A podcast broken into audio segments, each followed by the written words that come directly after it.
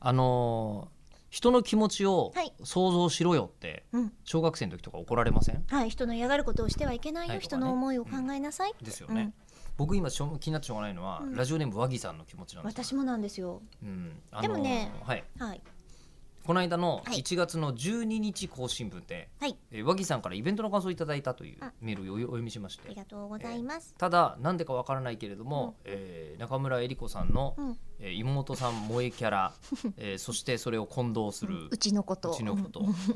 化学繊という維とね化学繊維と混同したがゆえに、うんうんえーまあ、読むはずのメールがはいあのその回では読めていない断ち切れ断ち切れたまま先に進みました、 うんえーことにより、はいえー今13日14日、えーつまり週末を超えて、はいえー和木さんは、えー俺のメールどうなったんだろ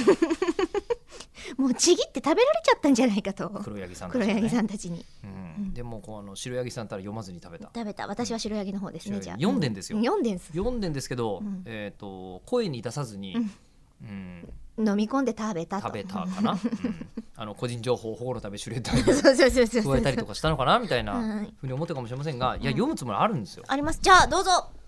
いきますか12月16日のイベントお疲れ様でしたあ。りがとうございますあここで引っかかったんだ、ねうんはい、えよしー我慢ここでお疲れ様でしたね。ただね、もうすでに、えー、かっここのメールはいつ目に入るかはわかりませんかって書いてある。 入ってんです。優しい、ぶっちゃけ1月の19日の段階ではもう目に入っています。 1月の19日今日ですよ、今日、今撮じゅっあて12る月。 12あ、ごめんなさい、そうで びっすく。りしました 時空だいぶ超えちゃっった。た先の時代に生きてると思った、そうです12月12月19日にのはね生きて19ます日にはもう目に入ってるわけですよ。はいえーでちゃんとした感想なんですよ、うんえー今回のイベントで改めて吉田さんと中村さんとゲストさんの組み合わせはバランスがいいのだなと気づきましたおおゲストさんの話を聞いた天才タイプな中村さんの反応を凡人タイプな吉田さんがゲストさんと、えー聴衆向けに解き,、えー解き明かすという流れが構築されていましたおおえー、聴衆も中村さんの発言への理解度はまちまちだと思います のでかっこ最前は大体分かっていたかな